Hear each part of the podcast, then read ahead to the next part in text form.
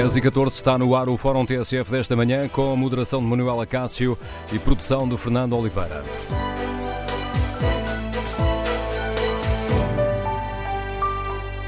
Bom dia, bom ano de 2022. No primeiro Fórum TSF do ano, debatemos a mensagem do Presidente da República e queremos ouvir a sua opinião. Precisamos de virar a página? O país precisa de virar a página? A que áreas devemos dar prioridade para que o país possa fazer uh, muito melhor, como pediu o Presidente, e para, utilizando ainda as palavras de Marcelo, uh, a que áreas é necessário dar prioridade para que 2022 seja mesmo ano novo, vida nova? Queremos ouvir a sua opinião. Número de telefone do Fórum 808-202-173, 808-202-173. E em termos políticos, como avalia hum, o apelo do Presidente da República para hum, elegermos um Parlamento que dê voz ao pluralismo de opiniões e de soluções e para um governo reforçado que garanta previsibilidade para as pessoas. Queremos no Fórum TSF de hoje ouvir a sua opinião, como leu o apelo do Presidente da República eh, de que o país precisa de fazer melhor, precisa de fazer muito melhor e precisa de virar a página em 2022. Em termos políticos, como é que devemos ler este apelo do Presidente da República? Queremos ouvir a sua opinião. Recordo o número de telefone do Fórum, é o 808 202 173 808 202 173. Se em vez de participar de viva voz, ou se não puder participar de viva voz, e mesmo assim quiser contribuir para este debate, tem à disposição o Facebook da TSF e a página da TSF da internet. Queremos ouvir a sua opinião. Mas antes de irmos às primeiras, às eh, primeiras análises, vamos aqui recordar as eh, palavras eh, do Presidente da República e vamos também recordar este trabalho da Judite Menezes e Souza que nos resume aqui as palavras ou as linhas fortes da mensagem de Ano Novo do Presidente da República.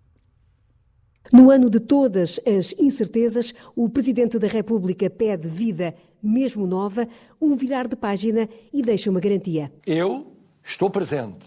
Mais do que nunca. Depois de um ano outra vez difícil, entre pandemia e crise política, o Presidente da República conjuga os cinco verbos no tempo presente: consolidar, decidir, reinventar, reaproximar, virar a página. E com eleições no final do mês e um desfecho incerto, o Presidente apela à previsibilidade e ao pluralismo. Uma Assembleia da República que dê voz ao pluralismo de opiniões e soluções, um governo que possa refazer, também ele, esperanças e confianças perdidas ou enfraquecidas e garantir previsibilidade para as pessoas e para os seus projetos de vida. No léxico do Presidente, ainda o reinventar de um país com a ajuda dos fundos e o novo aviso ao rigor. Usando fundos que são irrepetíveis, com transparência, rigor, competência e eficácia, combatendo as corrupções e os favorecimentos ilícitos. A abrir um ano que tem de ser de virar de página,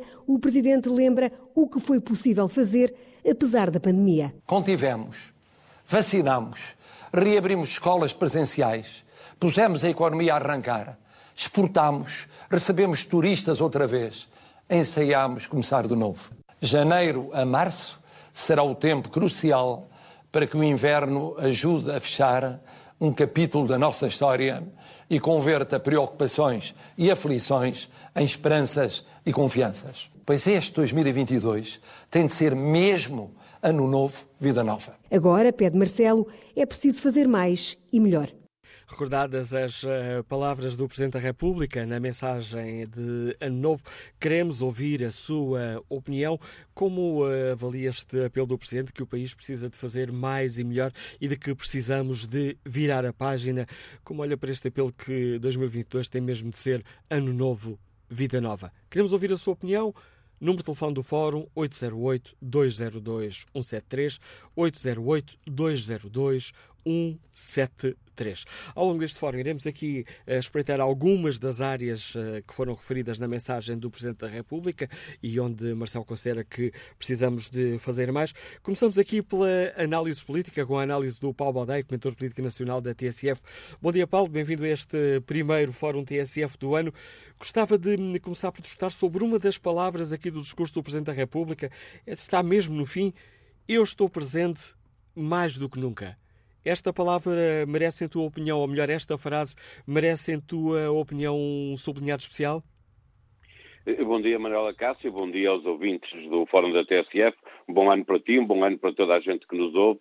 Eh, sim, merece, se nós eh, devemos ter muita atenção àquilo que é expectável que aconteça no dia 30 de janeiro, nas eleições, olhando para os estudos de opinião, porque o que eles nos dizem é que o mais provável é uma vitória do Partido Socialista sem maioria absoluta, e também nos dizem que, olhando para outra frase do Presidente também ligado à política, eh, que é preciso dar voz ao pluralismo, mas é preciso garantir alguma previsibilidade.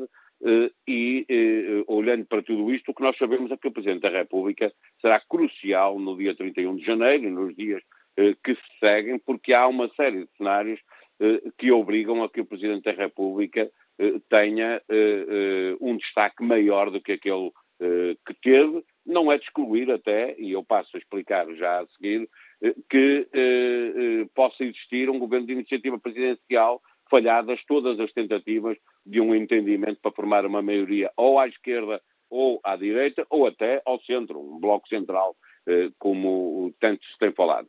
Ou seja, se não, não conseguirmos uma daquelas condições, não, não tivermos um governo com legitimidade renovada. Sim, se não tivermos isso, o que pode acontecer é que o Presidente da República vai ter que tomar em mãos, não quer dizer que seja o mais provável, não é sequer o cenário mais provável, uma vitória do PSD com um, uma maioria à esquerda, mas se isto acontecer, eh, não temos a previsibilidade garantida para os tais dois anos, eh, eh, como mínimo, de que, que, que poderiam ser suficientes para ganhar algum tempo, e, portanto, das duas, uma. Ou não, não, há um entendimento na Assembleia da República. E o Presidente é obrigado a tomar a iniciativa de procurar esse entendimento, que seja até com um governo da sua iniciativa, que não seja um governo nem liderado pelo PS nem pelo PSD, apenas para ganhar o tempo que é necessário para nova clarificação, que é preciso recordar que o Presidente da República não pode dissolver a Assembleia eh, nos seis meses seguintes à eleição dos deputados, o que significa que se não houver um entendimento para formar uma maioria para dar posse a um governo e para aprovar orçamentos, eh, eh, isto significará que, o, que o, o, o, PSD pode ter ganho as eleições, a maioria estará à esquerda. António Costa, como já disse mais do que uma vez e deixou isso muito claro também no debate eh, de ontem à noite com, com o Rui Tavares do Livre, eh, se perder as eleições vai-se embora, o que significa que o Partido Socialista vai ter que procurar um, uma nova liderança. Eu presumo por aquilo que conhecemos do Pedro Nuno Santos, que ele não aceitará eh, ser primeiro-ministro sem antes ser escolhido de facto pelo, em Congresso pelo, pelo, pelo Partido Socialista, com eleições diretas, obviamente, e a seguir ir ele próprio a eleições no, no, país, mas isso obrigará a, a, que o Partido Socialista, mesmo liderado por Pedro Nuno Santos, eh, terá que estar disponível perante uma vitória do, do PSD de Rui Rio a, a, viabilizar um governo de Rui Rio, viabilizar eh, o orçamento de 2021 e de 2022, o tempo para chegarmos ao final do ano e haver novamente eh, eleições. Esse é o tal momento em que se percebe que Marcelo Rebelo de Sousa vai ter que estar, essa frase que acabaste de citar, eh, mais presente do que nunca, mais disponível do que nunca para resolver problemas que terão outra gravidade e outra dimensão se chegarmos às eleições de 30 de janeiro e, e não conseguirmos a tal previsibilidade de que fala uh, o, o, Presidente da República. E nós temos que ter estes, estes cenários uh, todos em conta, porque já percebemos que, que a democracia, o voto do, do, povo a funcionar, cada pessoa vota, tem apenas um voto, a conjugação desses votos é que determina como é que as maiorias se formam na Assembleia da República, mas não é de excluir resultado nenhum. Insisto, o que as sondagens nos dizem é que o mais provável é que ganhe António Costa, que ganhe o Partido Socialista uh, sem maioria, mas essa maioria também não é possível. Já aconteceu em Portugal, quer para o PSD, por duas vezes com Cavaco Silva, quer para o Partido Socialista, eh, eh, quer eh, no, no, lado da direita, com os partidos de direita, o PSD e o CDS, a terem uma maioria parlamentar de votos, com o PSD a ganhar as eleições, e até já aconteceu, em 2015, uma vitória de uma coligação de direita mas a maioria à esquerda e o Partido Socialista a conseguir formar governo. Até por sendo certo que as sondagens eh, todas continuam a colocar o Partido Socialista à frente, também estão, um, a exemplo do que aconteceu, aliás, nas eleições autárquicas em Lisboa, também estão aqui a dar conta de uma aproximação do PSD ao PS, o que aumenta essa, esse grau de imprevisibilidade. Ouvimos os partidos políticos todos agarrarem nesta ideia do virar de página. Os discursos de Marcelo Rebelo são sempre escritos com muito cuidado, mas este o país precisa de virar de página, em tua opinião, pode ou não ser visto como um, um apelo a uma, uma viragem política? Eu diria que não. Eu acho que, que o Presidente deixou isso uh, muito claro, uh, uh, muito claro no sentido de, de, de, explicar que a viragem tem que ser de, de deixarmos para trás a pandemia, deixarmos para trás esta, esta pressão que não tem permitido que que a economia dê o salto que precisa de dar, eh, que se aproxime da, da, da, eh, do, do, crescimento e do, e do, rendimento da União Europeia. Aliás, cola com o, com o discurso eh, político de António Costa ontem no, no, no debate, e portanto eu julgo que o Presidente da República está também a dizer que neste viragem, na, viragem de, de, de, de página, que ela deve incluir um crescimento económico e uma atenção aos mais frágeis. Ele até falou também de, de, das crianças como eh, necessitamos de olhar com mais atenção para, para elas. Porque e para os pobres, vezes, para os idosos, para os doentes. Exatamente. Há, há, há, há, muita coisa que é preciso fazer e o Presidente da República quer que se criem condições políticas de, de poder avançar. Portanto, a leitura é múltipla. Eu diria que eh, eh, esta pergunta que tu me fazes tem que ser de resposta múltipla, porque olhamos para aquilo que diz Marcelo e tanto pode significar que quer um reforço de votação no Partido Socialista para haver mais estabilidade, ou que quer um reforço da esquerda para garantir que aquilo que estava a ser feito vai ser feito uh, uh, novamente com o um entendimento entre os partidos da esquerda, ou que uh, virar de página pode significar igualmente que é preciso fazer as coisas de outra maneira e, portanto, deve-se dar oportunidade a outro partido. Eu não, Aliás, eu basta não... ver as reações, desculpa interromper, basta ver as reações dos, dos maiores partidos, com o PSD a dizer sim, é isso que queremos fazer, virar a página, e com o António Costa a dizer sim, é tempo de virar a página da pandemia com um governo estável é daqueles discursos, eu diria que o Presidente da República teve uma atenção especial a não colocar o pé em ramo verde. Se nos lembrarmos que o Presidente da República, o ano passado, ele era candidato, é diferente, mas nem sequer fez mensagem de ano novo, porque havia eleições a 24 de janeiro, percebemos melhor porque é que este discurso do Presidente da República sabe pouco, no sentido de que nós estamos habituados, aliás, basta recuar dois ou três dias, quando o Presidente da República em Campo de Ourique dá, em Campo de Ourique, em, na Costa da Caparica, dá uh, uma conferência de imprensa na visita numa visita que estava lá a fazer, dá, dá, responde aos jornalistas e responde a tudo o que lhe perguntaram, a tudo, na altura em que diz que a pandemia acabou, que agora estamos numa endemia, responde a tudo. Responde à escola, responde à, à política, responde à saúde, responde a tudo e depois faz uma mensagem de ano novo, que tem outro peso político, não é igual Uh, uh, ainda assim a ter o Presidente da República uh, na rua a responder aos jornalistas, coisa que ele faz com muita frequência, é uma mensagem de ano novo, que tem um peso político uh, bastante diferente e, e, e bastante, e, muito mais importante, uh, uh, o Presidente o que quis foi controlar bem o que dizia. Por isso nos sabe pouco aquele discurso, nos deixa alguma água na boca quando faz umas frases que permitem leituras múltiplas, mas que não, não, não dão para acusar Marcelo de estar efetivamente a tomar partido por A ou por B, porque foi aquilo que ele quis de facto evitar foi que no mês de eleições, em que vamos ter legislativas eh, no, no, no final do mês, no dia 30, eh, alguém pudesse dizer que ele estava a favorecer ou a direita ou a esquerda, ou o PS ou o PSD, ou uma geringonça ou uma vitória sozinha do PS, ou do PSD, ou, ou, um partido mais à direita ou outro mais à esquerda. O Presidente da República procurou ter um discurso que fosse eh, entendido por toda a gente como precisamos de fazer diferente do que fizemos agora e, e, e à partida muito diferente do, de, de, de, um momento político que acabou com uma rejeição de um orçamento de Estado pela primeira vez na história da democracia e que levou a uma crise política e que não podemos continuar a lembrar que o Presidente da República tem uma grande preocupação, a de que este novo ciclo político, que começou claramente com as autarcas, com o resultado das autárquicas, não se transforme num ciclo eh, cheio de miniciclos, ou seja, que nós não, entre, não, não, não entremos numa crise política, vamos para eleições para resolver e temos nova crise política que temos que ir para eleições para resolver. E estes miniciclos, obviamente, para além de serem muito prejudiciais, porque não permitem resolver o problema das pessoas, eh, começam por ter um efeito devastador na economia, não que, que por causa de uma crise política possa haver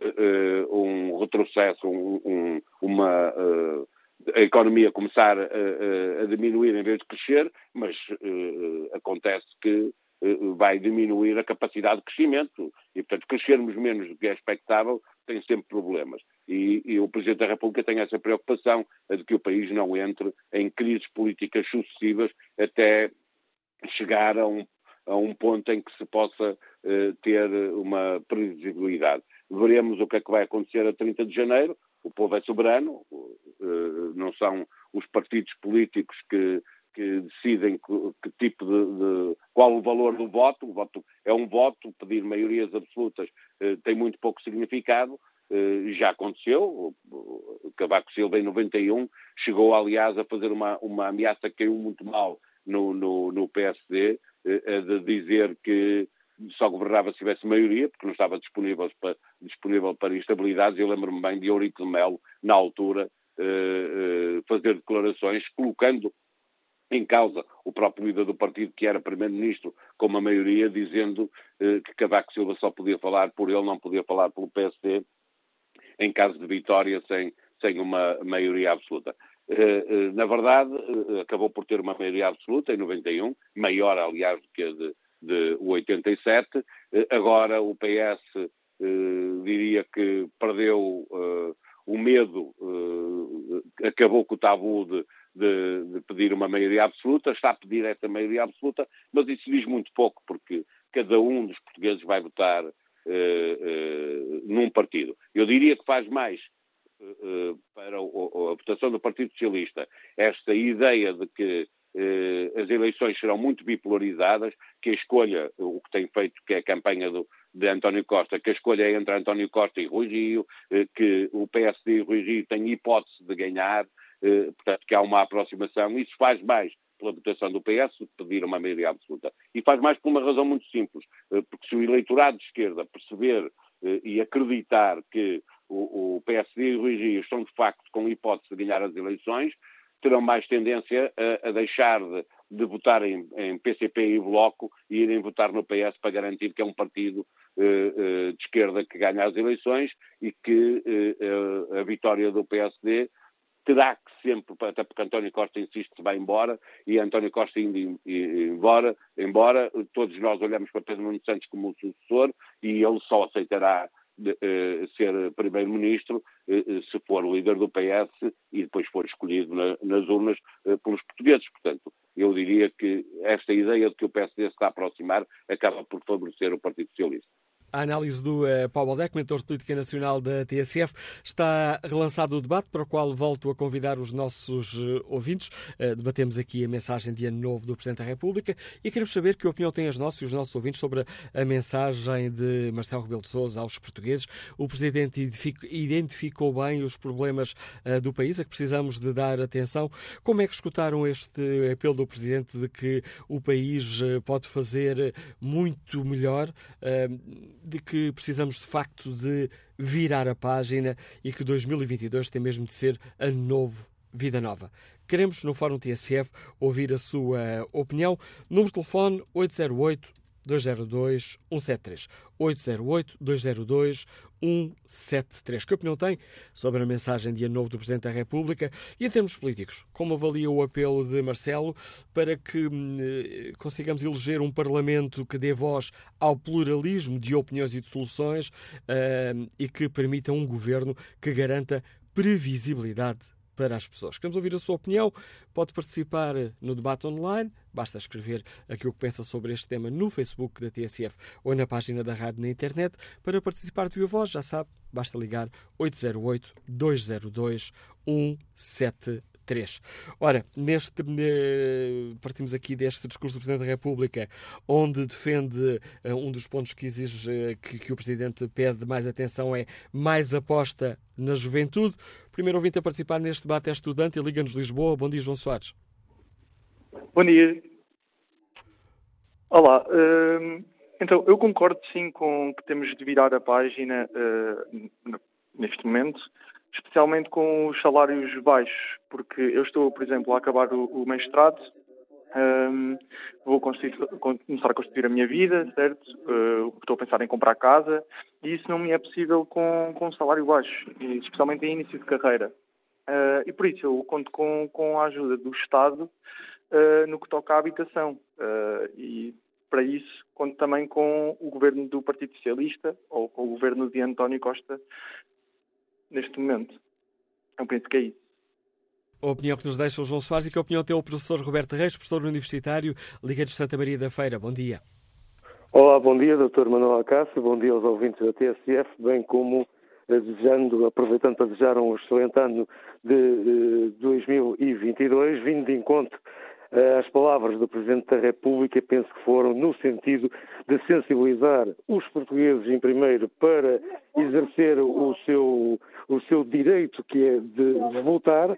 Aliás, eu já deixei aqui noutro tempo eh, e noutras, noutras intervenções a importância de votar e que o voto deveria ser mesmo obrigatório à semelhança do que acontece noutros países para evitar uh, as, as, previsões uh, que poderemos eventualmente ter, que é um governo eleito no dia 30 de janeiro sem qualquer maioria e uh, talvez até impedido de, de formar uma maioria parlamentar, quer à esquerda, quer à direita, precisamente porque a abstenção poderá ser uma nova ameaça a este ato eleitoral. E, de facto, Sr. Marcelo Rebelo Sousa não, não, não, seria de esperar outra coisa, a, eh, portanto, sensibilizar todos eh, os portugueses e portuguesas, eh, portanto, para este ato importante que vamos ter em breve, deixando presente que iria estar atento a tudo o que eventualmente decorresse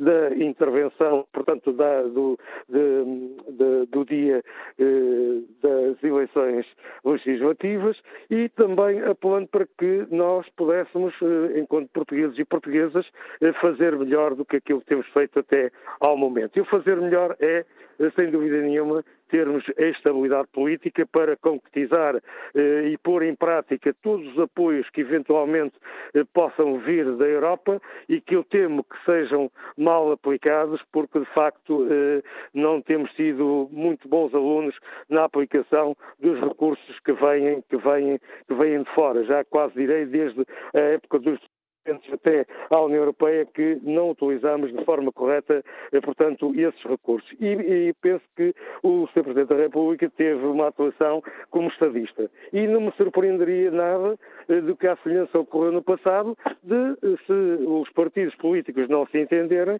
de, portanto, tomar a iniciativa de nomear um governo para estabilizar o nosso país, sair deste, deste terrível período que é o, o período da, da pandemia e, portanto, endireitar os eixos eh, para que, de alguma maneira, possa vir de encontro aos anseios dos jovens estudantes que ainda há bocadinho interviu, que é melhores salários, melhor qualidade de vida, eh, portanto, reclassificação de certas carreiras que estão estagnadas, como as dos técnicos superiores, a diferenciação salarial em entre eh, quem, portanto, é detentor de licenciatura, de mestrado e de doutoramento. Portanto, penso que o Presidente da República esteve muito bem ao nível de um estadista e que vai intervir e de que maneira eh, um bocadinho de forma diferente do que foi o seu primeiro mandato. Bom dia.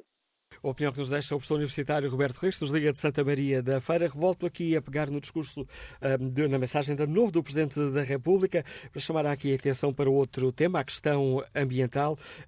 O Presidente da República pediu mais empenho nos desafios do clima. Bom dia, professor Filipe Duarte Santos, bem-vindo ao Fórum TSF, especialista em Bom alterações dia. climáticas. E é fácil adivinhar que estou de ouvir esta referência do Presidente da República esta é uma área que temos mesmo de dar prioridade? Sim, eu penso que sim. Eu penso que são desafios crescentes. basta mencionar que, penso eu, que em relação à água, que é um recurso fundamental, a disponibilidade de água em Portugal continental reduziu-se de 20% nos últimos 20 anos e, um, e o escoamento anual das bacias dos rios uh, transfronteiriços, portanto, que, que, nascem em Espanha, uh, reduziu-se de 16% no caso do Minho, 18% no caso do Douro, 25% no caso do Tejo e 21% no caso do Guadiana.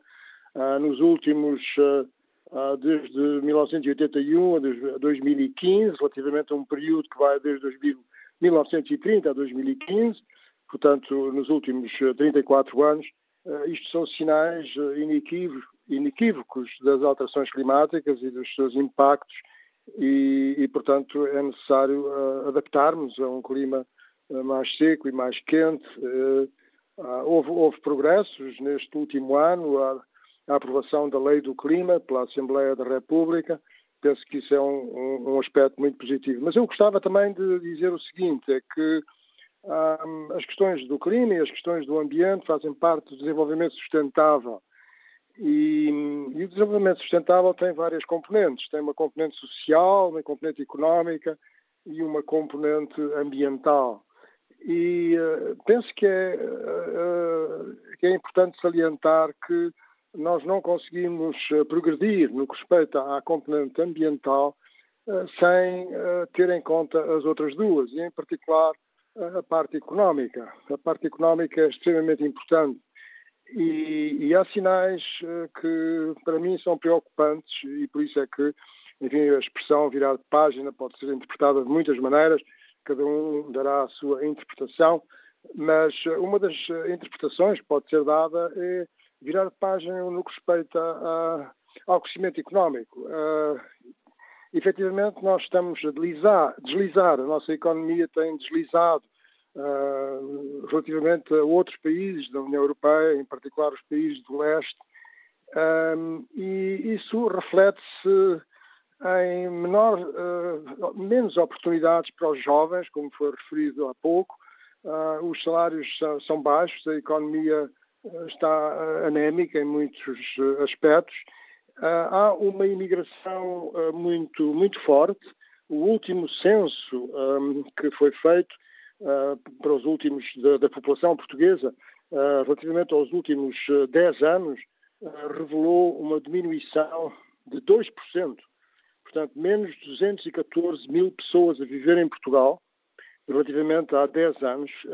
Penso que foi um, um, um, um, são resultados ainda preliminares, mas foi algo que não sei se foi suficientemente debatido em Portugal, mas uh, um, país cuja população não cresce, antes diminui e envelhece, é um país cuja economia tem enormes dificuldades em crescer.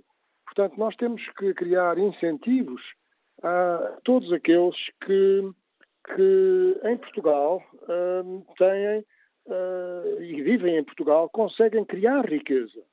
Todos aqueles que vivem em Portugal conseguem, e conseguem criar riqueza para além dos fundos imensos que recebemos de Bruxelas, em particular o PRR, não é? a chamada bazuca, que é evidentemente muito importante e é irrepetível, como disse o Sr. Presidente da República, é muito bem, mas quer dizer, uh, temos que incentivar uh, a produção de riqueza no próprio país temos que dar esperança, no fundo, aos jovens. A mim faz uma imensa impressão quando vejo os jovens dizer que não têm condições de vida para poder ter filhos.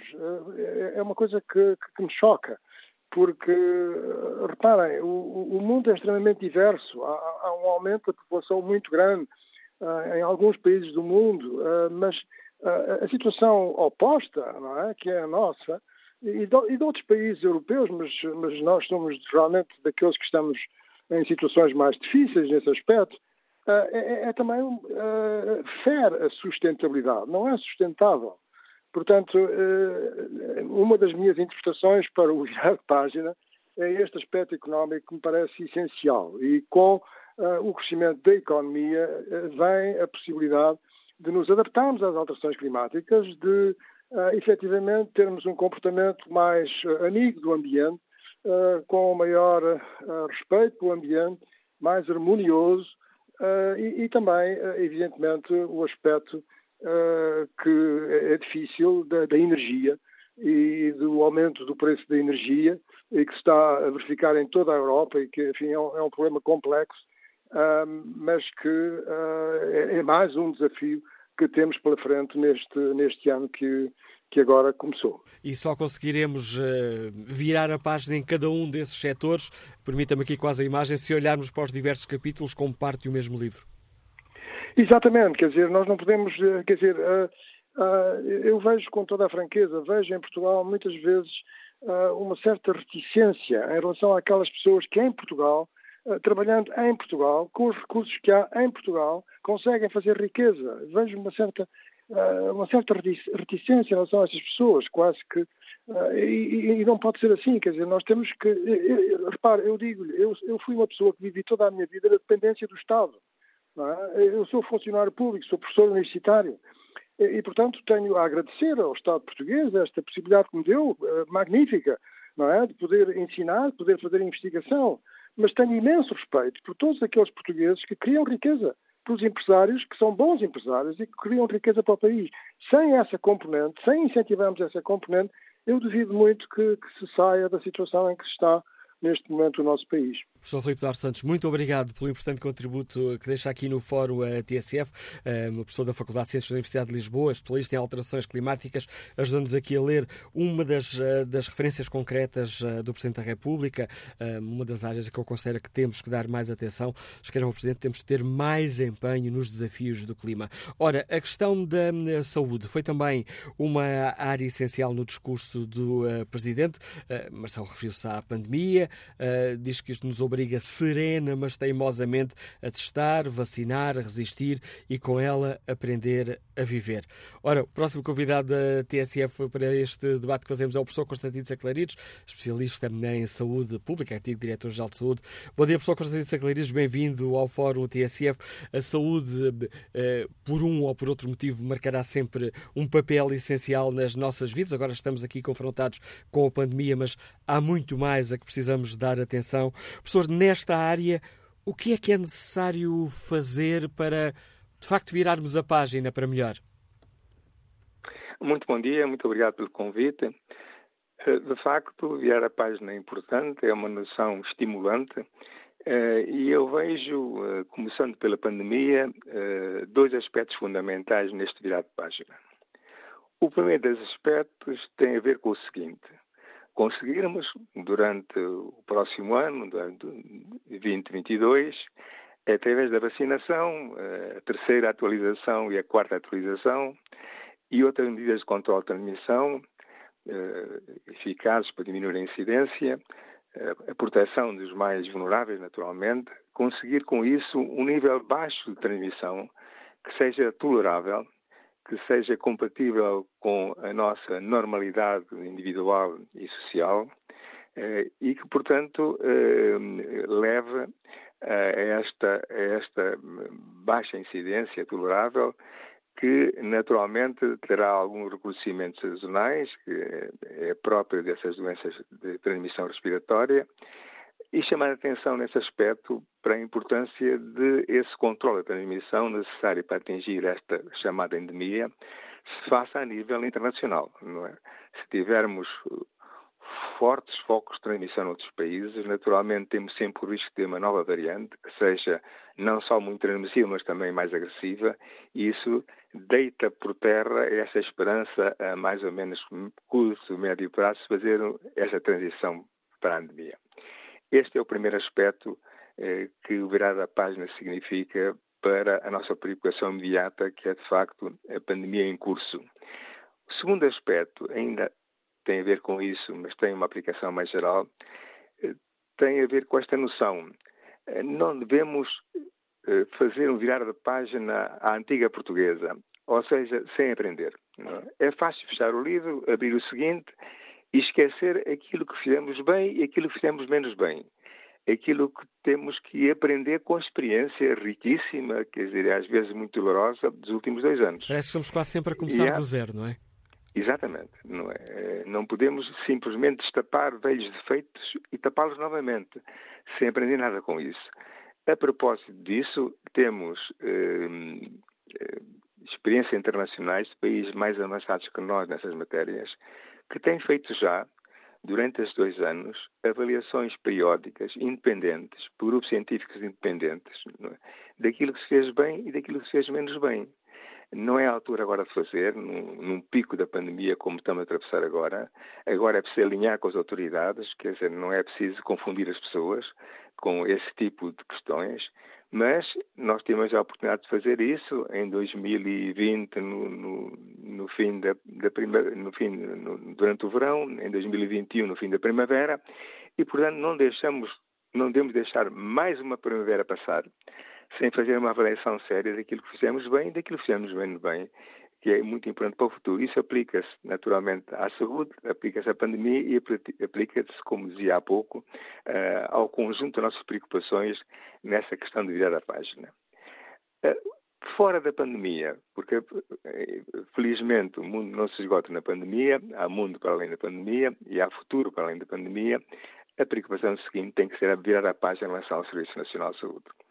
Eh, nós de facto já compreendemos que eh, temos grande dificuldade de transformar o Serviço Nacional de Saúde para responder aos desafios dos nossos dias com o atual modelo de governação. No mundo altamente complexo como é o mundo hoje, um mundo onde temos uma inteligência amplamente distribuída, não podemos governar a saúde como governávamos há 40 anos atrás. E não podemos porque questões tão difíceis como conseguir um bom acesso aos cuidados de saúde para todos, como conseguir reter profissionais de saúde no Serviço Nacional de Saúde, como conseguir uma boa articulação entre a ação social e a saúde, como ter um sistema de informação que permita gerir o percurso das pessoas através dos cuidados e conseguir uma boa integração de cuidados. Tudo isso e bastante mais não é possível fazer com um modelo de governação antiquado como aquele que temos. Portanto, sermos capazes de ter um modelo de governação centrado numa análise constante de natureza estratégica, que percebe o que está a acontecer quase em tempo real e que consegue ter planos a médio e longo prazo de intervenção eh, no conjunto da sociedade, utilizando essa inteligência distribuída, é o maior desafio que temos neste virado de página naquilo que diz respeito ao sistema de saúde português. Professor Constantino Clarides, muito obrigado por nos ajudar também nesta leitura da, da mensagem do Presidente da República, ajudando-nos aqui com uma opinião avalizada a perceber o que é que poderemos, o que é que devemos fazer para eh, ter melhor saúde, eh, tanto no combate à pandemia como numa visão mais alargada para termos um melhor Serviço Nacional de Saúde. Bom dia ao meu caro Rodrigues, está reformado, Ligantes de Setúbal, bem-vindo ao Fórum TSF. Olha, para dizer, na minha opinião, acho que o Sr. Presidente tem que falar um bocadinho menos, tem que ser mais assertivo e isto para não se confundir com os outros comentadores todos que fazem muito ruído e acertam pouco, para não correr o risco de, das pessoas depois o acreditarem menos. É só isto. O apelo que nos deixa, ou melhor, o recado dirigido ao Presidente da República, nos deixa o nosso ouvinte Amilcar uh, Rodrigues, eh, que nos liga de Setúbal. Curta viagem até Almada para escutar Vítor Cabral. Bom dia. Muito bom dia.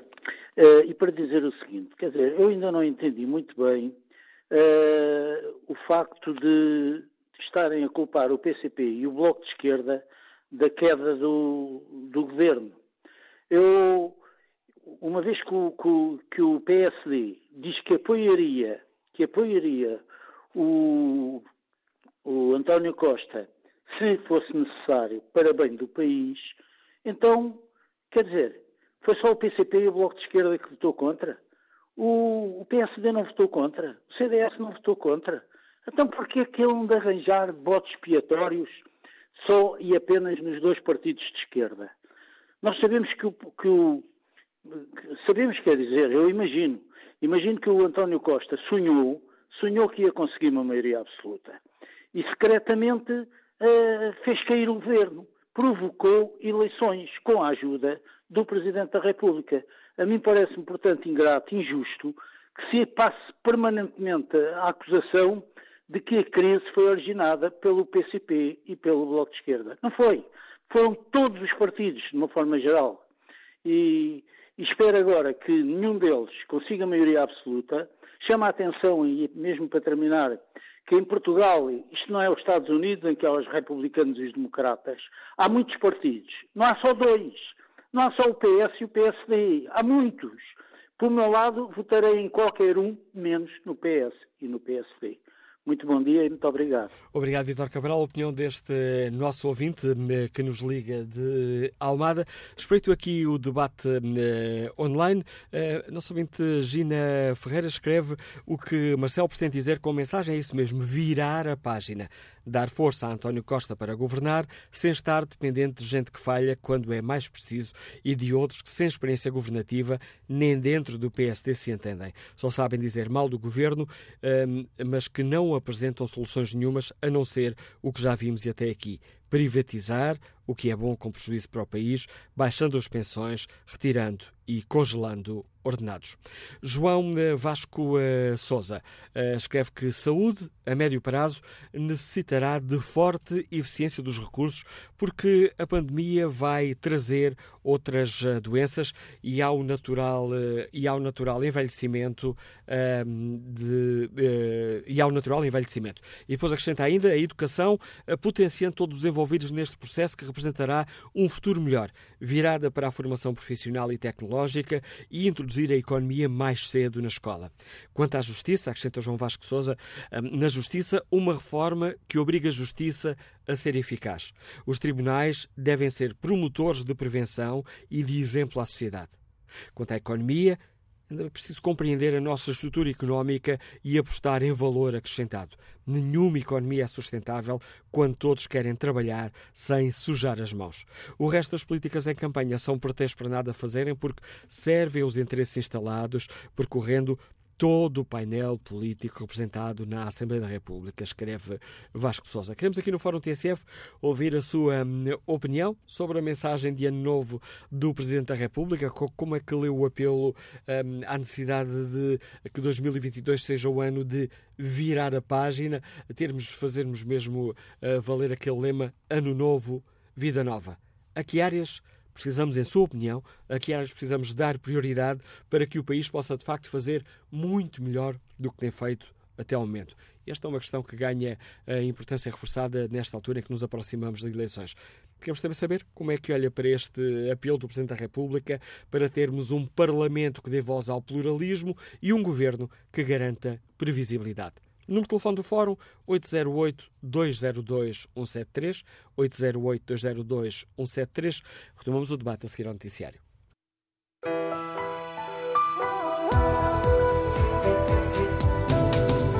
Manhã de segunda-feira vamos retomar o Fórum TSF, edição de Manuela Cássio, produção de Fernanda Oliveira.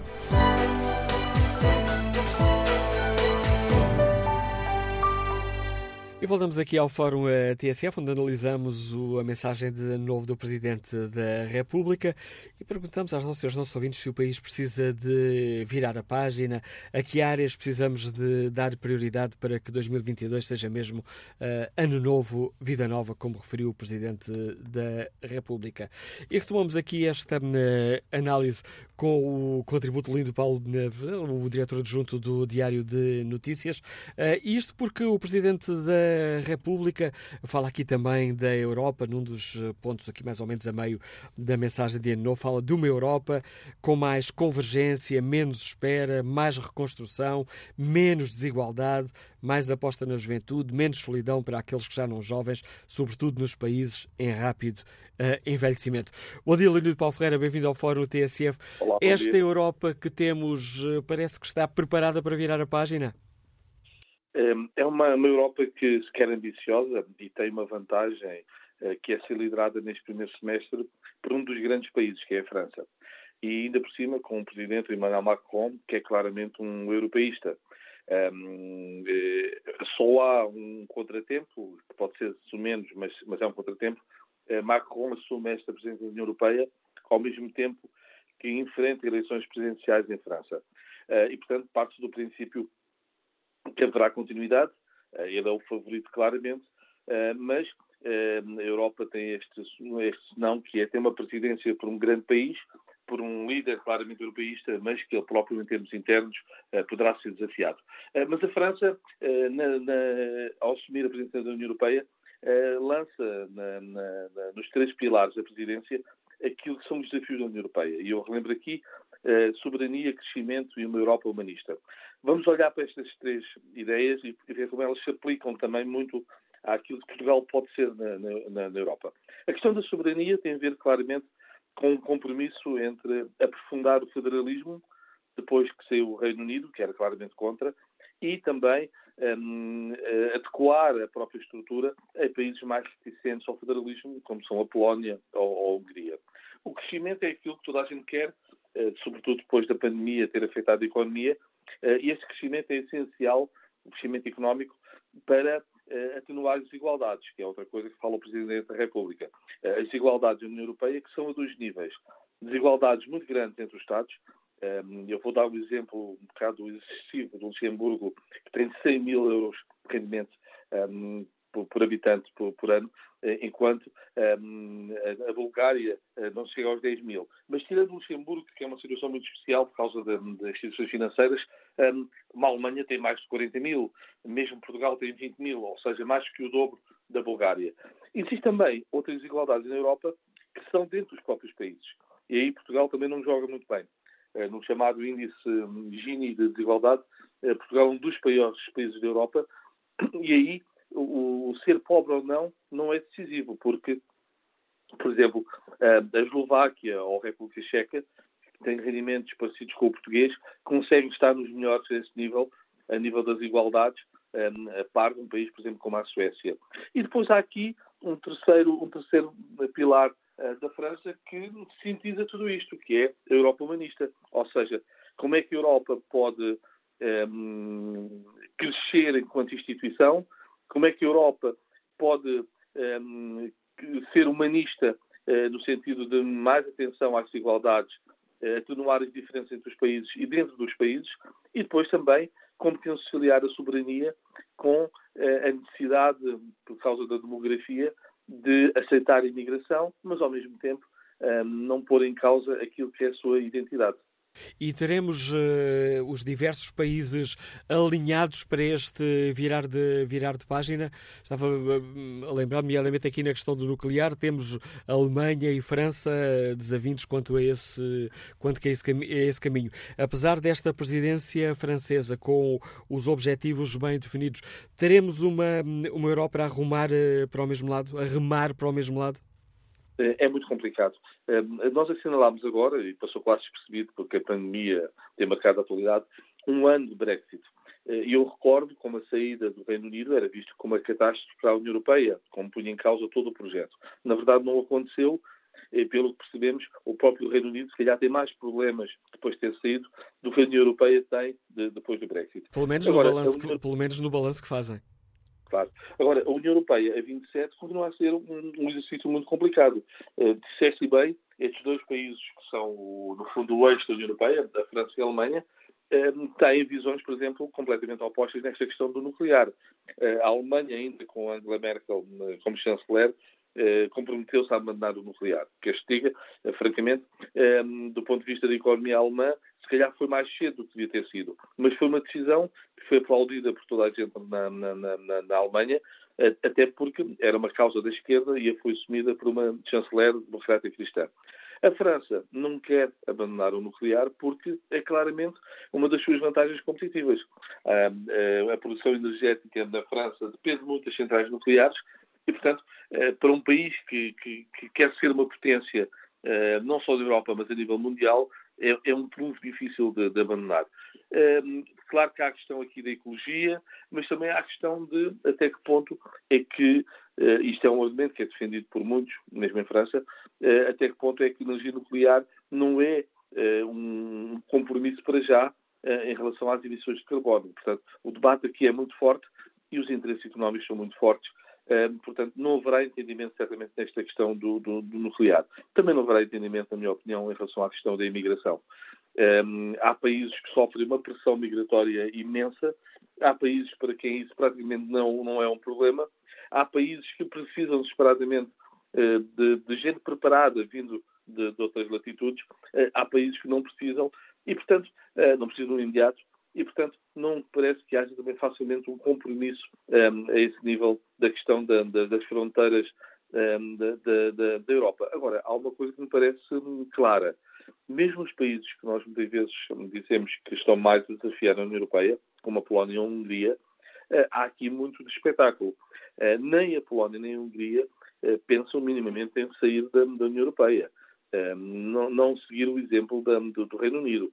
Primeiro tudo, porque não têm uma, uma economia nem, nem, nem, nem, uma geopolítica comparável ao Reino Unido. E, e depois porque são dois países que, historicamente, eh, têm um problema de relacionamento com, com a Rússia, eh, neste momento mais até a Polónia do que a Hungria, e, portanto, estar na União Europeia, como estar na NATO, é um garante eh, perante qualquer tipo de, de tensão com, com o vizinho russo. Obrigado, Leonido Paulo Ferreira, no contributo do diretor adjunto do Diário de Notícias para este Fórum DSF. Estamos aqui também a olhar com mais uh, atenção um, aqui uma das uh, partes importantes do discurso do Presidente da República, além que se refere uh, à Europa. Ora, tem também a ver com a Europa, a questão dos fundos comunitários, e há muito que Marcelo Rebelo de Sousa, em diversos discursos, em diversas intervenções públicas, vem insistindo na necessidade de gastarmos os fundos europeus que, um, que aí vêm e de o gastarmos bem.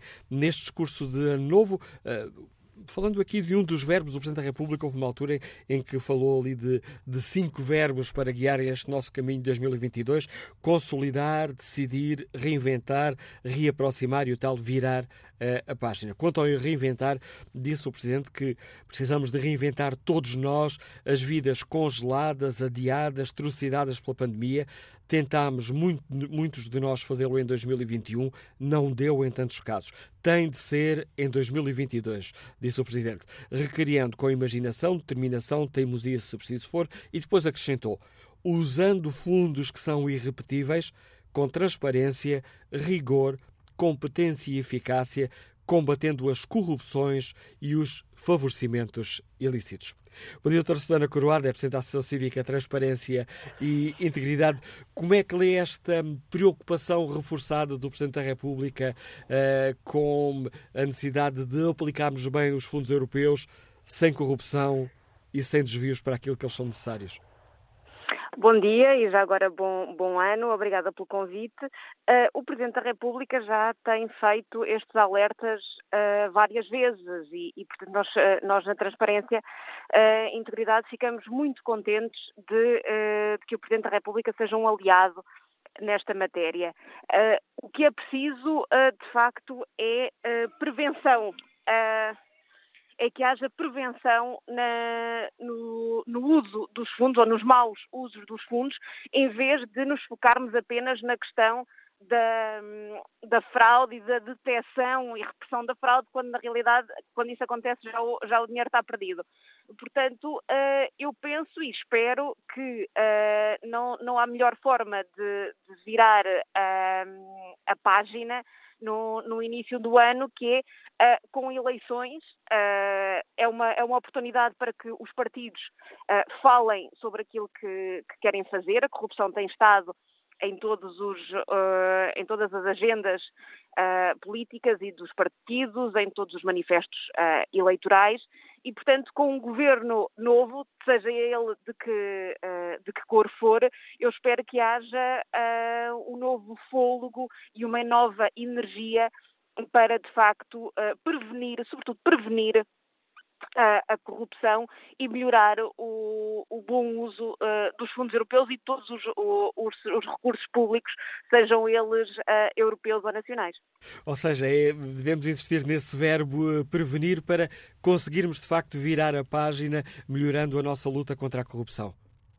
Eh, precisamente, eh, nós temos sempre, e aliás a própria Estratégia Nacional de Combate à Corrupção eh, mostrou isso, é que há sempre um foco muito grande na parte da, da repressão, do, do, julgamento, do, da, na, na, parte da justiça. O problema é quando se chega a, a, essa fase, já é muito tarde.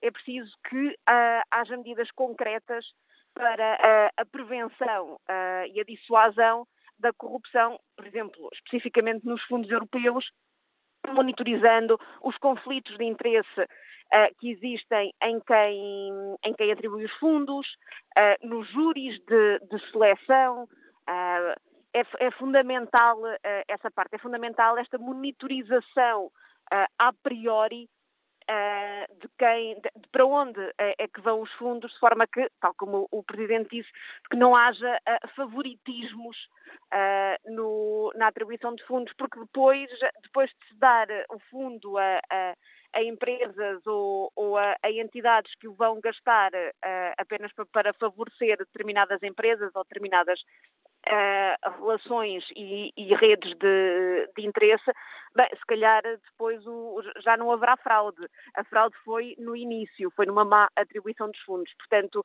prevenção de facto tem que ser a, eh, a palavra de ordem. Obrigado, doutora Susana Coroada, Presidente da Associação Cívica Transparência e Integridade, contribuindo aqui para uma leitura atenta do discurso do Presidente uh, da República, a mensagem de ano novo. E como é que o investigador Miguel Rosato, nos Liga de Lisboa, escutou as palavras do Presidente? Bom dia. Eh, muito bom dia. Antes de mais, queria desejar um bom ano a todos os ouvintes da Antena 1. Uh, eh, tive a oportunidade Também de da Antena 1, mas agora da TSF. Uh, do Fórum, do Fórum TSF. Uh, queria, queria, queria deixar aqui duas notas. Relativamente à, à mensagem do, do, nosso Presidente da República, eu acho que a questão da estabilidade é o fator essencial. Eh, porque, vamos lá ver, se em 2015 nós resolvemos dar um passo em frente relativamente ao virar da página da austeridade, e isso fez com a melhoria das condições de vida, designadamente dos salários, eu acho que neste momento temos que virar a página da, da pandemia, ou da, da austeridade sanitária, se assim quisermos dizer. Um, porque se por um lado eu concordo que em determinada altura, eu acho que isso foi frisado ontem num dos, num dos debates, uh, acho que pelo, pelo, pelo secretário-geral do PS, acho que enquanto candidato a primeiro-ministro, uh, que é a questão dos salários médios. Se em determinada altura foi muito importante o aumento do salário mínimo, eu acho que neste momento, até em termos de coesão social, as pessoas precisam de expectativas, precisam de, de, de, uma perspectiva estável em termos daquilo que é o nosso salário médio, até porque o salário mínimo não fique excessivamente colado ao salário médio e continuaríamos a prosseguir uma política de baixos salários, que eu acho que é tudo o que nós tudo o que nós devemos evitar. do meu caso, do meu caso pessoal, nós gostamos muito de fazer discurso sobre a geração mais qualificada de sempre. Mas depois, por outro lado, continuamos a praticar uma, uma política de baixos salários, isso acaba por ser inconcebível em termos de, de, da gestão do, do dia a dia das pessoas. Portanto, eh, eh, em termos gerais, da mensagem do Presidente, eh, ainda que possa ter inúmeras leituras de algum taticismo ou oportunismo de, do, do, Presidente se querer afirmar enquanto garante da estabilidade, eu acho que fundamentalmente fica uma mensagem de esperança, uma mensagem de expectativa, até porque os indicadores mais recentes em termos de recuperação do emprego já apontam alguma recuperação. Nós, neste momento, acho que já estamos com níveis de emprego muito próximos aos que tínhamos pré-pandemia. Ainda assim, isso não chega. Precisamos de recuperar. Recuperar faz por aumentar ainda mais a capacidade dos postos de trabalho, mas também com aquilo que é uma valorização salarial digna, correspondente e que nos permite enfrentar agora este novo ciclo com, com outro otimismo, digamos assim. Obrigado, esta, pronto, Obrigado Miguel Rosado, bom ano. Vamos agora encontrar o nosso ouvinte Manuel Silva, que está reformado e que nos liga da Sertã. Bom dia. Bom dia. Então. Gostou de ouvir o, as palavras do Presidente da República, Manuel Silva? É para responder àquilo que o Sr. Presidente da República falou, não é? Exatamente. O Presidente da República foi muito bem, mas que o tema dele não falou na evolução das freguesias. Uh, tem está aprovado já desde objetivos e, e a vida referida à entrega das freguesias, porque Palhares foi extinta, uma freguesia está isolada, a freguesia mais turística do país, no centro geográfico de Portugal, banhada pela barragem do Castelo Bode e está abandonada, pá. As estradas não foram limpas, nem florestas, está pesada. E nós queremos que, que a freguesia que volta ao ano 2013. Isto, e, pá, isto, eu, eu que vamos falar, a freguesia e não falou. É, é, é isso também que eu tinha falado. E mais justiça, é, é uma criminalidade tremenda, é violência, é mortes, é, é ataques, a, a, a, a o Presidente da República veio falar nas dias e não falou. Eu me também esse. E fica... O palhaço está abandonada, está estudada. E fica então essa chamada de atenção ao Presidente da República, deixada aqui pelo nosso ouvinte Manuel Silva, que nos liga da Sertã. No debate online, Secundino Santos escreve que a mensagem do Presidente é mais do mesmo. Não é virar a página, mas sim vira o disco e toca o mesmo. O país já teve muitas eleições ao longo destes quase 50 anos de democracia, mudaram os governos, as tendências para a esquerda, para a direita e até para o centro, mas a vida dos portugueses continua a mesma miséria. Tomando como exemplo o salário mínimo e a pensão mínima nacional, que aumentaram em média 15 e 8 euros ao ano, se tivessem começado do zero em 1974, é fácil concluir que os políticos, Presidente da República incluído, fazem guerra e muito alarido para proveito próprio. Próxima convidada deste Fórum TSF, onde olhamos a mensagem de ano novo do Presidente da República, é a doutora Rita Valadas, Presidente da Caritas Portuguesa. Bom dia, bem-vinda também a este Fórum TSF. Ora, neste discurso de ano novo, o Presidente da República voltou a insistir muito na questão uh, social, um, que era necessário uh, redescobrir a solidariedade, cuidar dos mais sacrificados pela pandemia, pelo desemprego, pela insolvência, pela paragem da vida, chamando ainda ao Presidente um, a atenção à necessidade de nos reaparar aproximarmos dos mais pobres, dos mais idosos, os mais doentes, os portadores de deficiência, os desamparados na escola, na busca de profissão. Doutora Rita Valadas, este é um apelo que ganha um sentido reforçado neste novo ano? Ano novo, problemas velhos? Muito bom dia e bom ano, que eu espero que seja uh, problemas velhos corrigidos uh, na, na, nossa medida. Eu uh, queria dizer que acho que, em relação à mensagem que o Presidente da República nos deixa nesse uh, particular que referiu, aquilo que nós vamos encontrar é uma mensagem prudente, com, alertas e com desafios, mas com a manutenção da esperança. É verdade que uh, se 2020 foi um ano duro, 2021 foi ainda mais. E nós estamos ainda longe de saber ou de poder vaticinar o que será 2022. Terá muitas coisas novas muitas coisas novas. Nós temos um ano novo, mais protegido na gravosidade da pandemia, pelo menos naquilo que nós conhecemos até agora. Vamos ter o PRR um, e, portanto, uh, devemos talvez uh, utilizar esta este pequeno espaço de respiro para olhar para, para, para, as políticas sociais que temos, para as lições que a pandemia nos dá ou nos deu e tentar intervir a esse nível, criando aqui um espaço para que realmente essas coisas que estão identificadas e que são verdade, que nós continuamos a ter uh, a mesma situação uh, de dificuldade social que tínhamos no início do 2020, uh, eh, com um grande cansaço social e até da solidariedade, e por isso, um, de facto, há que começar a tentar explorar as questões das políticas sociais e das, das iniciativas que houver e que sejam possíveis com os verbas que aí vêm, para ganhar aqui um espaço de conforto, eh, não só para a resolução das situações que agora temos, como as outras que podem ainda advir. Esse nível que seria essencial para virarmos aqui a, eh, a página, fazermos todos um pouco mais? Sim, fazermos todos um pouco mais, enquadrarmos, e não, mas não de forma avulsa, de forma pensada, porque eh, para que tudo aquilo que cada um fizer tenha, seja rentabilizado no sentido mais, mais produtivo uh, de cada ato, de cada pessoa, devíamos recentrar uh, uh, o foco na pessoa e não na, na, doença neste momento e com as boas lições da pandemia utilizar as até as, as, palavras que o Presidente sugere, consolidar, decidir, reinventar e reaproximar. Na, nunca é demais para mim dizer que a, grande, a maior parte das soluções estão na proximidade e temos que, temos que usar os recursos, uh, temos que usar, as, uh, centrar nas pessoas e saber também o que é que elas podem contribuir para a alteração da sua própria situação. E com isso, tentar mudar.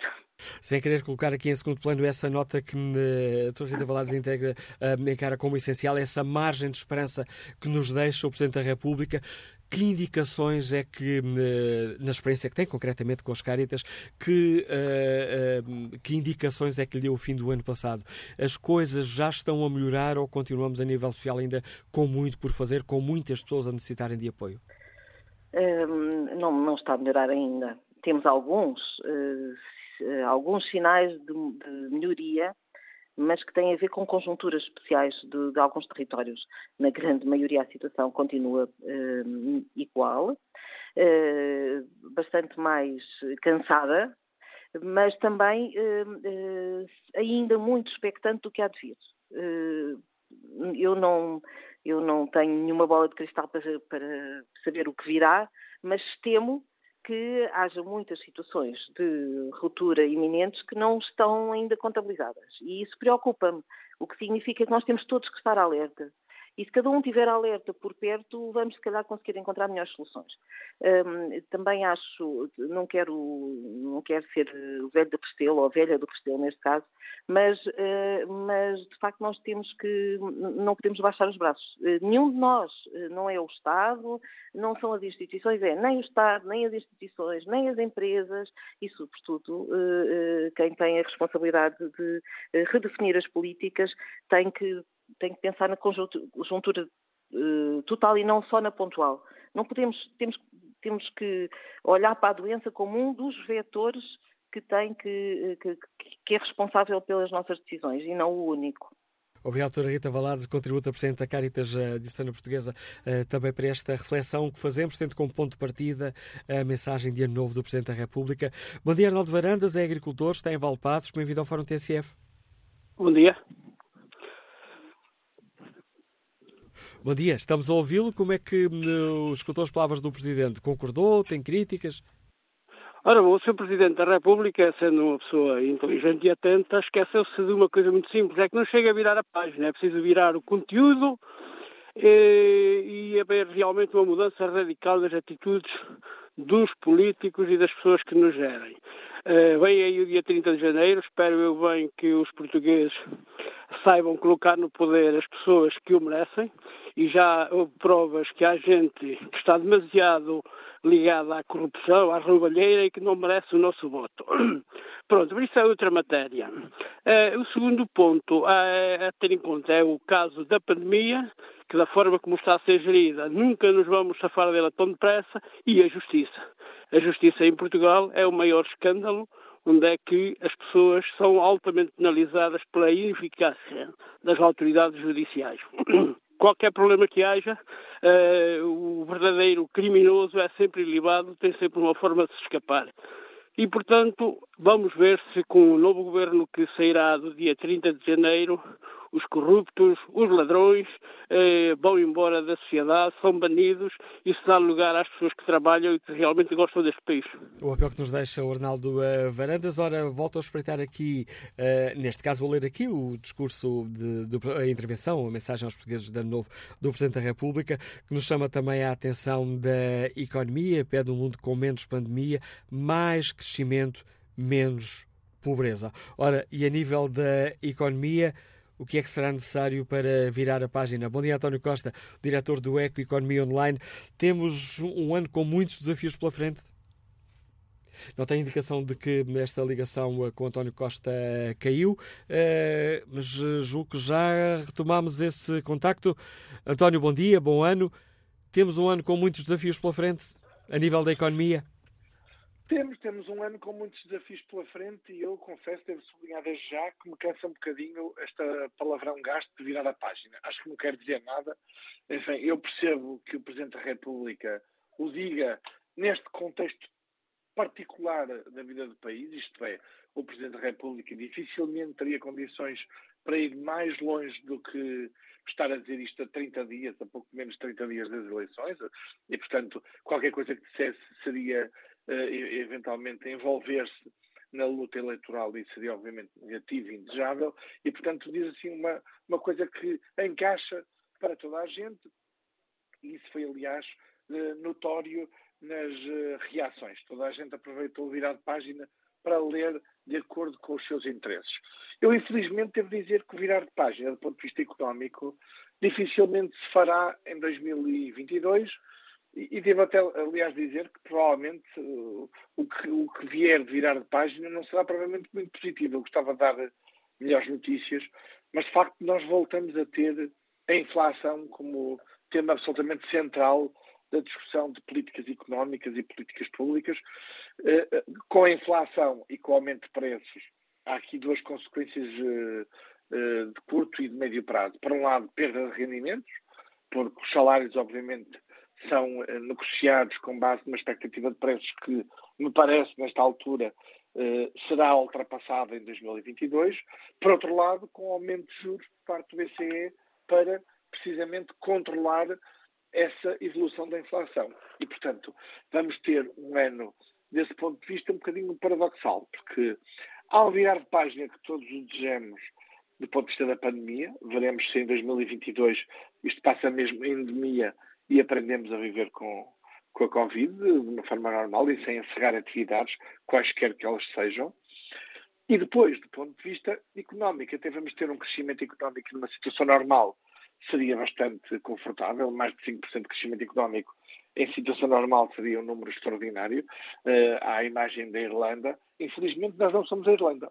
E, e, acho que esse era um ponto até interessante de comparação que deveria ser uh, uh, tido em conta neste debate, nos próximos debates eleitorais que, a, a ver por estes dois primeiros que assistimos, foi mais sobre governação e governabilidade que provavelmente sobre políticas públicas, quando os portugueses devem escolher em função das propostas de políticas públicas que cada partido se propõe a fazer. Mas, enfim, mas eh, tendo em conta este quadro de juros do BCE, de inflação, mesmo com este crescimento económico, que numa situação normal, volta a dizer, seria extraordinário, mas neste momento não é nada extraordinário, pelo contrário, de facto, vamos assistir a um ano de 2022 que eu diria que tem, sobretudo, riscos para, para, para o Estado, para o financiamento do Estado, para a dívida pública.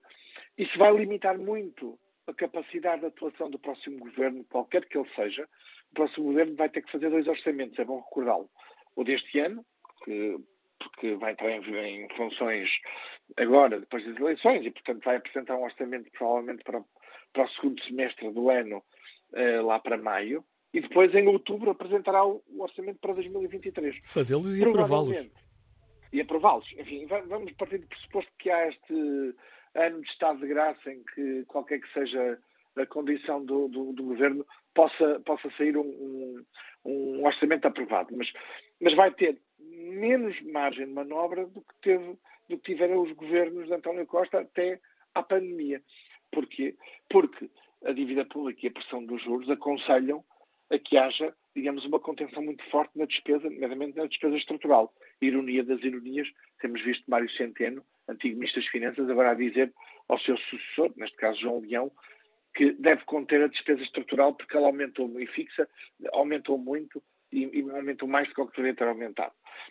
Depois, para famílias e empresas, enfim, há provavelmente uma perda de rendimentos.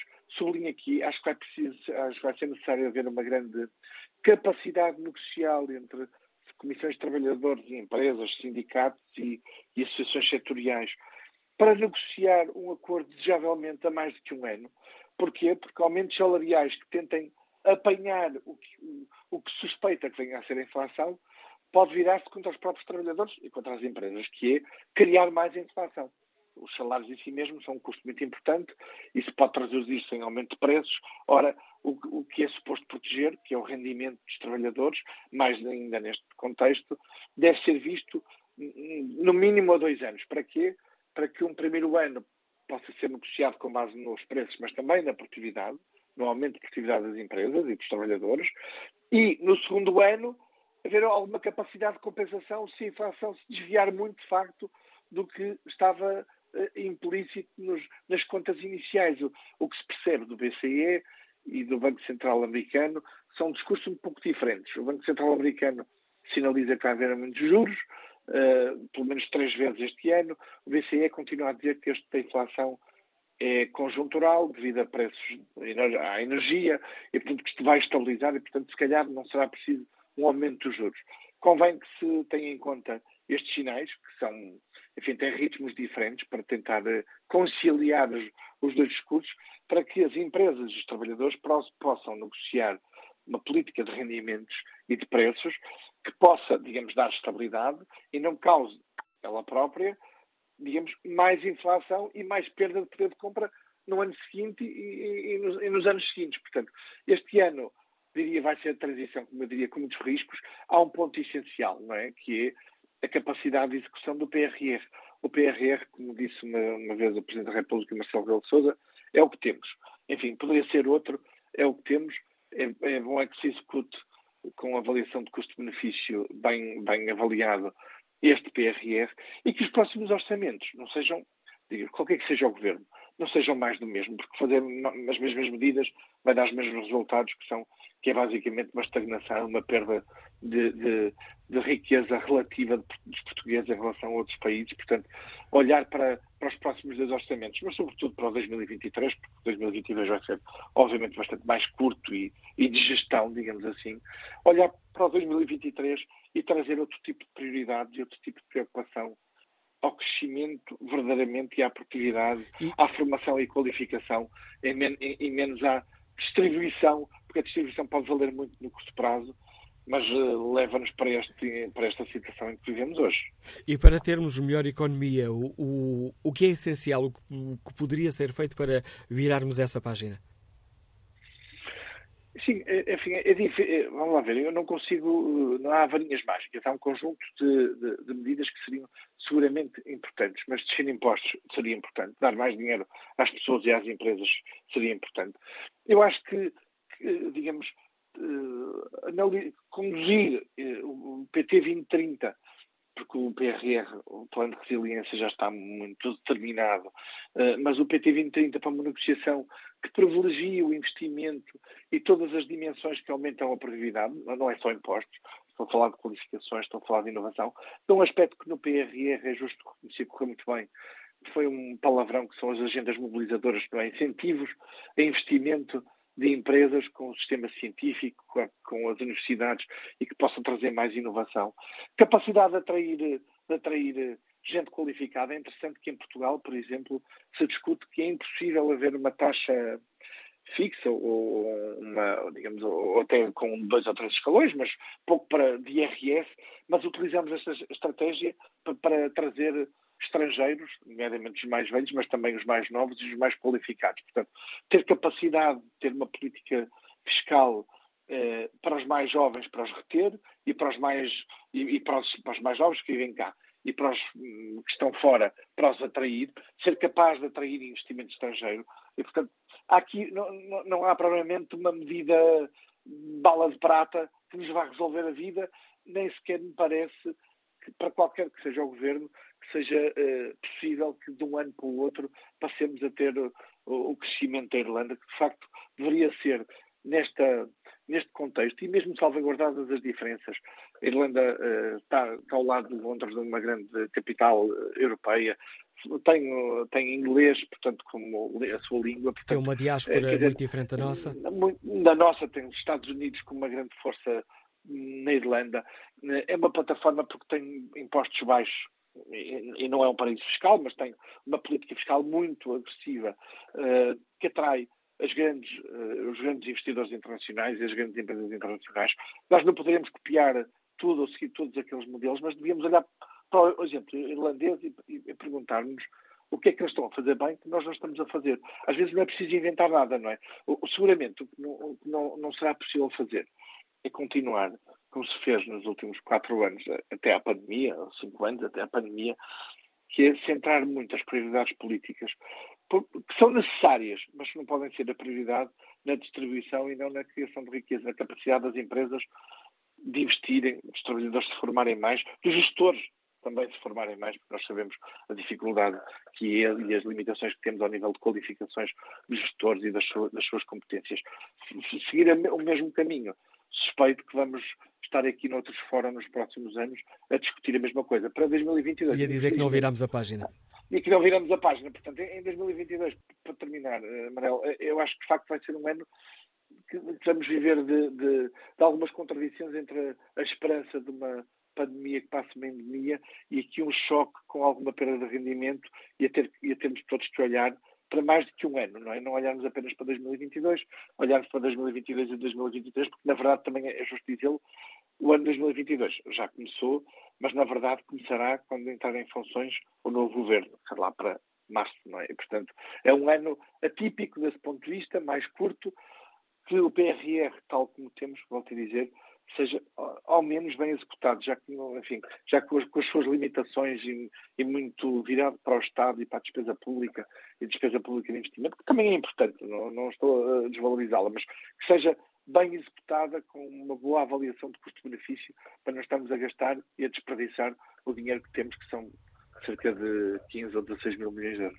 Obrigado, António Costa, por nos ajudar também nesta análise, lendo, tentando ler aqui nas entrelinhas do discurso do Presidente da, República. No debate online, o Miguel Loureiro escreve que foi um discurso que mostra o estado do nosso país. Um discurso que encaixa em qualquer país da América Latina ou até africano. Somos exatamente do mesmo nível, com os mesmos problemas. Estamos na Europa, nem copiar os bons exemplos de alguns países. Nem para isso temos jeito, escreve Nuno Miguel Loureiro. Ora, neste, nesta intervenção, de, neste discurso de Ano Novo, nesta mensagem de Ano Novo, melhor dizendo, do Presidente da República, Marcelo volta a insistir na, muito na questão uh, social, uh, também na questão dos, uh, dos idosos. o Presidente refere-se por diversas vezes a essa questão, nomeadamente quando fala da Europa, onde pede menos solidão para aqueles que já não são jovens, sobretudo nos países em rápido envelhecimento envelhecimento e eh, quando eh, se questiona sobre Portugal, defende que precisamos nos reaproximar dos mais pobres, dos mais idosos, dos mais doentes, dos portadores de deficiência. O diretor João Lázaro é o presidente executivo da APAV, a Associação Portuguesa de Apoio à Vítima. Esta é, eh, em sua opinião, uma das áreas a que temos que dar mais atenção, olhar mais para os mais frágeis, olhar para os mais velhos e para os seus problemas? Bom ano e muito obrigado pelo convite. É claramente eh, uma área em que é preciso eh, olhar e olhar continuamente. E se estamos a falar dos mais fragilizados, dos mais vulneráveis, e aí incluo certamente quem é vítima de violência, quem é vítima de crime, eh, permita-me destacar como, como também é objetivo e foi, e foi lembrado no discurso do Sr. Presidente, os mais idosos. Não só mais idosos, mas o enfrentamento do problema do envelhecimento em Portugal, que tem múltiplas causas, tem, muito, tem múltiplos efeitos, mas também tem a questão da violência, de, da vivência saudável desse envelhecimento e sem violência. E eu diria que é mais um repto para se começar a fazer o enfrentamento, enfrentar o problema de uma forma mais articulada, com uma visão mais estratégica, mais global do que tem sido até, feito até aqui. E para esse, voltando aqui a estas expressões do Presidente da República, e para esse virar de página, o que seria preciso? O que seria preciso, eh, primeiramente, é, eh, eu diria que o enfrentamento e o olhar para a questão do envelhecimento ser, eh, ser assumido como um desígnio nacional em termos de governação e em termos de políticas públicas. E transversal Claramente, a vários ministérios?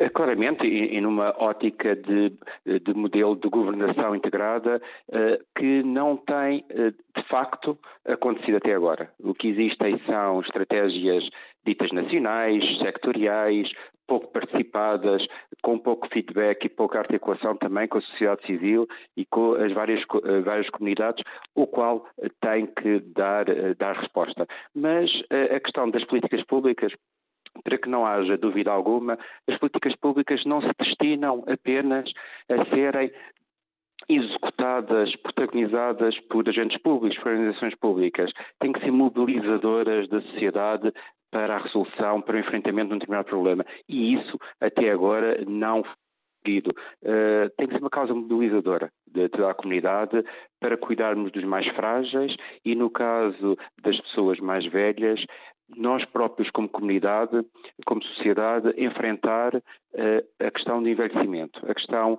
de, de como se prepara, de deixar muitas vezes este discurso dicotómico entre os completamente desfavorecidos e os superativos, eh, ter uma visão positiva, o papel positivo e o papel que reservamos às pessoas idosas na nossa família, na nossa, nas nossas comunidades vizinhas, na nossa comunidade eh, nacional e depois abordar a questão, por exemplo, da violência, que é apenas uma das questões, das variedíssimas questões, mas que não pode ser olhado como um contínuo encolher, encolher de ombros, de não saber exatamente o que é que se pode fazer e o que se deve fazer.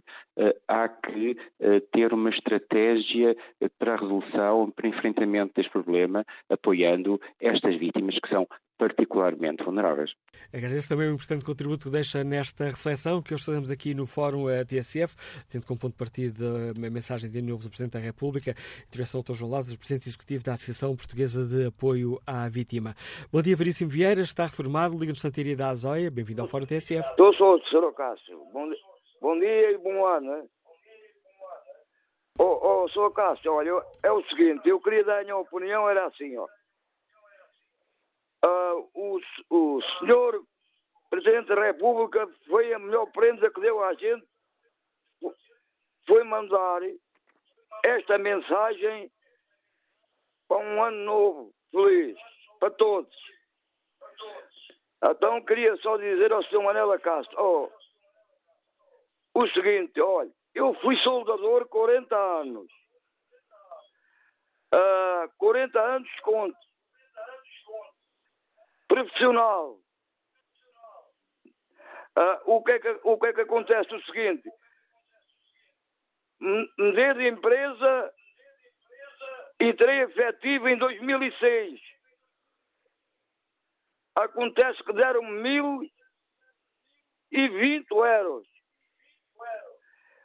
Uh, o seguinte, uh, o seguinte, tudo pago, a alimentação paga, quando andava a trabalhar no Porto ou no Algarve, ou pensão paga e, e 25% sobre o ordenado. E agora como reformado, Veríssimo Vieira? Agora como reformado, reformei-me em 2015. Uh, a Troika, essa coisa da Troika acabou comigo em 2012 Fui para o Fundo de Desemprego três anos, longa duração. Em 2015 formei-me. Então o que é que acontece?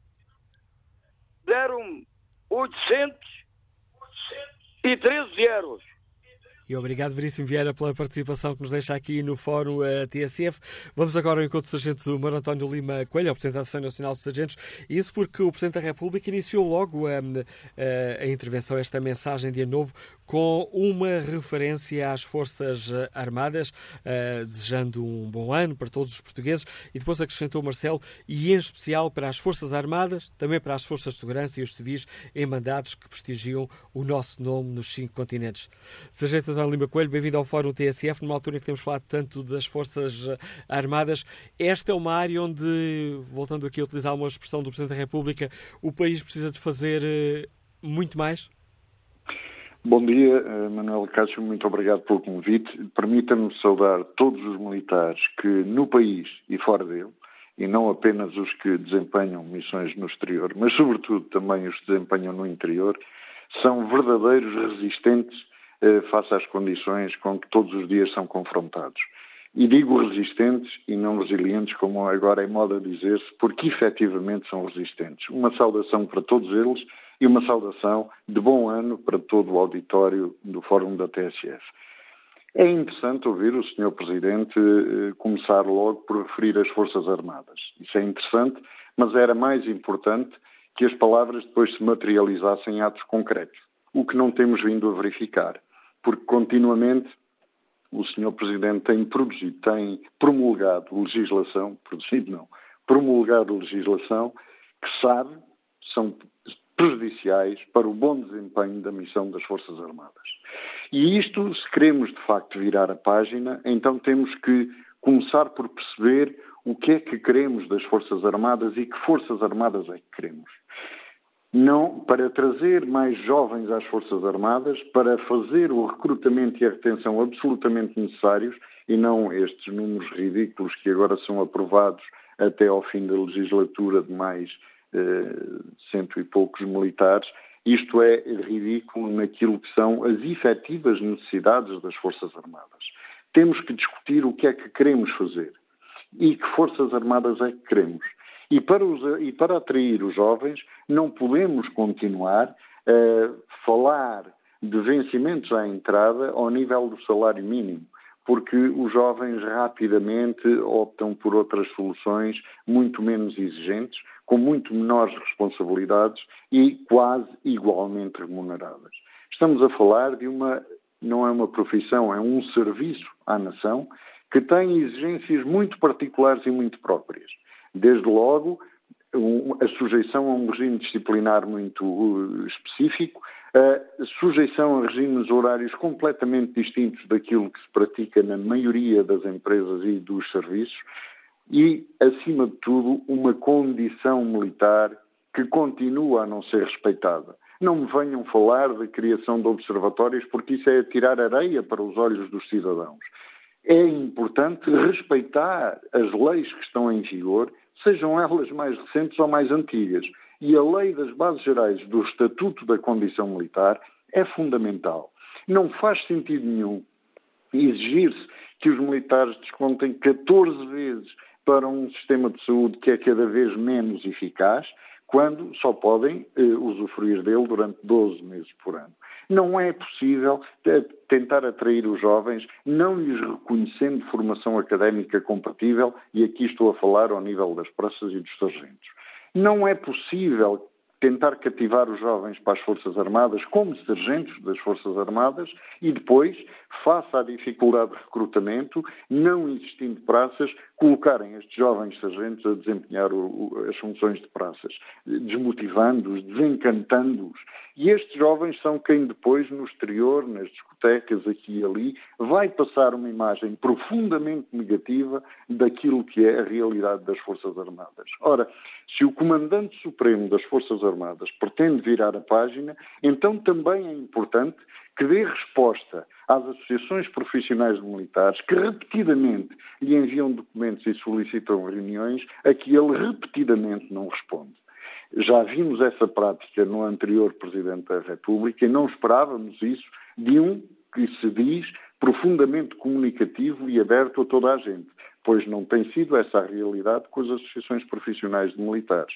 Ora, o virar a página significa alterar determinada legislação, significa que o Sr. Presidente, como Comandante Supremo, exerça sobre o Governo alguma ação muito mais efetiva do que aquela que tem feito no que às Forças Armadas diz respeito. E não bastam as palavras bonitas em dias de circunstância ou de recepção de contingentes que vêm do exterior, que muito bem desempenham as suas missões, mas importa lembrar que esses contingentes que lá fora também desempenham, depois cá dentro são os mesmos são esquecidos e que são eh, levados para um nível diferente de, de qualidade de vida. Portanto, virar a página significa muito mais do que belas palavras ou belas intenções. Significa atos concretos e legislação concreta. E o Sr. Presidente não pode continuar a promulgar, repetidamente a promulgar legislação que sabe que dificulta a existência da condição militar, como foi, por exemplo, a promulgação de determinada legislação já em 2016 em, e, e, por aí fora. Portanto, não estou a falar de coisas recentes, estou a falar de coisas que já vêm de muito tempo atrás. E obrigado, Presidente. Aliás, Sargento Mora António Lima Coelho, por nos ajudar aqui no Fórum TSF a ler a mensagem do Presidente da República. É com esta análise, eh, Sargento Mora António Lima Coelho, que chegamos ao fim deste Fórum TSF.